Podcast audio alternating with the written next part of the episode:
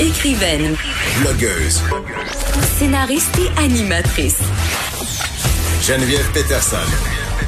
La Wonder Woman de Cube Radio.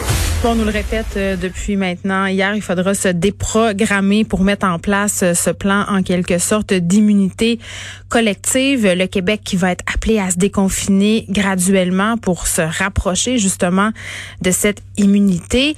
Euh, ça nous fait nous poser quand même énormément de questions.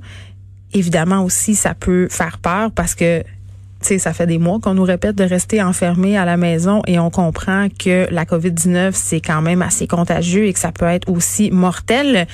Je parle tout de suite de ce principe d'immunisation collective avec Benoît Barbeau, qui est virologiste et professeur en sciences biologiques à l'UQAM. Bonjour, Monsieur Barbeau.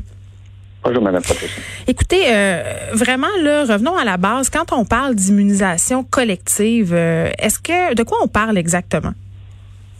Ben, en fait, dans une population, lorsqu'un agent infectieux comme le virus de la COVID-19 hmm. débute justement et commence à se propager, ce qui arrive, c'est que les gens qui sont infectés vont développer, euh, une fois qu'ils sont guéris, une, immunité face à ce virus. En d'autres mots, si jamais la personne est exposée au même virus, ben la personne aura une réponse immunitaire qui va être très forte et très efficace pour éliminer le virus, de sorte qu'elle ne développera pas des symptômes sévères. Hmm. Ce qu'on entend comme, sous-entend comme euh, dans l'immunité euh, collective ou communautaire, c'est qu'éventuellement, si le virus se propage euh, à un rythme continu, plutôt à un certain rythme, il y aura assez d'individus dans la population qui vont être infectés de sorte qu'un certain pourcentage de la population qui est infectée qui sera immun face au virus eh bien, le virus sera plus capable de se transmettre et de se propager et donc éventuellement euh, disparaîtra de la population. Mais M. Barbeau, euh, par rapport à ce fameux pourcentage, hier au point de presse, on a questionné M. Arruda à savoir euh, il est de combien ce pourcentage-là pour la COVID-19? Parce qu'on sait que selon les virus, pourcentage-là varie. Mais à date, pour la COVID, c'est pas trop clair, là, on sait pas trop. Mais la, la raison est qu'on ne connaît pas grand, ben, on connaît beaucoup plus euh, sur le virus euh, depuis les quelques mois, mais c'est mm. quand même un nouveau virus. On, apprend en temps réel. Exactement. On n'a pas un recul de plusieurs années et de plusieurs vagues. Donc, on est à notre première vague. On est, on, maintenant, on est en train de bien le contenir, mais n'empêche qu'on n'a aucune idée, justement, d'une part de la pourcentage de la population qui est infectée. On sait qu'il y a un certain nombre d'individus qui est infecté parce que les tests de dépistage ont démontré qu'ils ont été infectés, mais le pourcentage de personnes, d'individus infectés dans la population est inconnu parce qu'on sait que un certain pourcentage, qui est probablement très faible, a été testé. Autre chose, c'est qu'étant donné qu'on n'a pas toute l'information, on ne peut pas établir clairement quel est ce pourcentage. Alors, on entend parler d'une variation entre 30 et 70 de la population qui mm. devrait être infectée pour, pour arriver justement à, à ce point qui serait l'immunisation collective. Mais comme vous l'avez très bien dit, certains virus nécessitent un pourcentage beaucoup plus élevé, dépendant justement de, de son niveau de contagiosité, alors que d'autres, justement, le pourcentage peut être faible. Mais pour le virus de la COVID-19, cette valeur-là demeure trop. On a trop, il y a trop d'inconnus pour établir clairement une valeur plus précise. Oui, et puis en plus, Monsieur Barbeau, euh, corrigez-moi si je me trompe, mais par rapport à cette fameuse immunité-là, on ne sait pas non plus euh, par rapport à une deuxième vague de transmission comment ça va se manifester. Là, là je comprends qu'on laisse un peu euh, l'été parce que le virus va être moins fort cet été, ou du moins c'est ce qu'on suppose. Mais par exemple, en Chine, on a vu des gens qui ont qui ont été contaminés à la COVID deux fois, puis on, on connaît pas encore la virulence des symptômes. Quand on réattrape la COVID, là, on suppose que ça va être moins fort mais quand même, ça demeure un point aveugle dans l'équation. Vous avez tout à fait raison. Donc, il y a encore, je répète, il y a encore trop d'inconnus pour arriver justement avec un pourcentage bien précis. Et comme vous avez dit, on a entendu ici et là en Corée du Sud, en Chine, qu'il y a eu des gens qui ont été réinfectés. Hmm. Alors, euh, mais ça se peut aussi que ça demeure une très faible pourcentage de la population et que la majorité d'entre nous, et c'est ce qu'on croit vraiment, et c'est concept derrière l'immunité collective. On croit que la majorité des gens auront une, réponse immunitaire assez efficace et ce qu'on appelle une mémoire immunologique qui va leur permettre justement de bien se défendre face à une future infection par le même virus.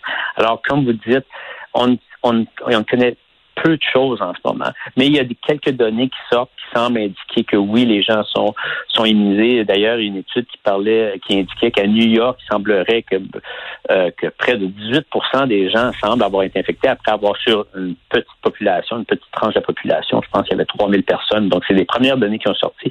Donc, un faible, un, un pourcentage assez élevé de personnes qui ont été infectées, mais qui sous-tend aussi la possibilité qu'en effet, ces gens sembleraient être euh, protégés d'une deuxième infection. Mais comme vous dites, il y a des, aussi des, évidences ici et là qui suggèrent que certains individus euh, pourraient aussi ne pas être aussi bien protégés face à une deuxième mm. infection. Et ça, les raisons d'être justement de telles observations demeurent, on, les, on ne les connaît pas. Donc, il y a beaucoup trop d'informations qui manquent. OK.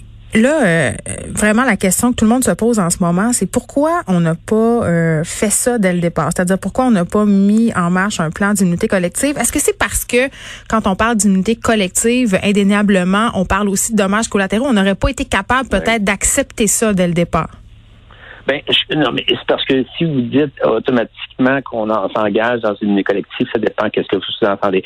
Est-ce qu'on dit tout simplement qu'on on on applique pas de mesures telles que la distanciation sociale et on y va de l'avant. C'est-à-dire, on fait pas de confinement. Il y a des pays ailleurs dans le monde qui l'ont essayé. Là. Oui, oui, mais pourtant, euh, oui, mais eux ont appliqué différentes mesures, mm-hmm. euh, dépendamment de quelles mesures on a appliquées. En tout cas, nous, on a décidé d'opter pour la distanciation sociale.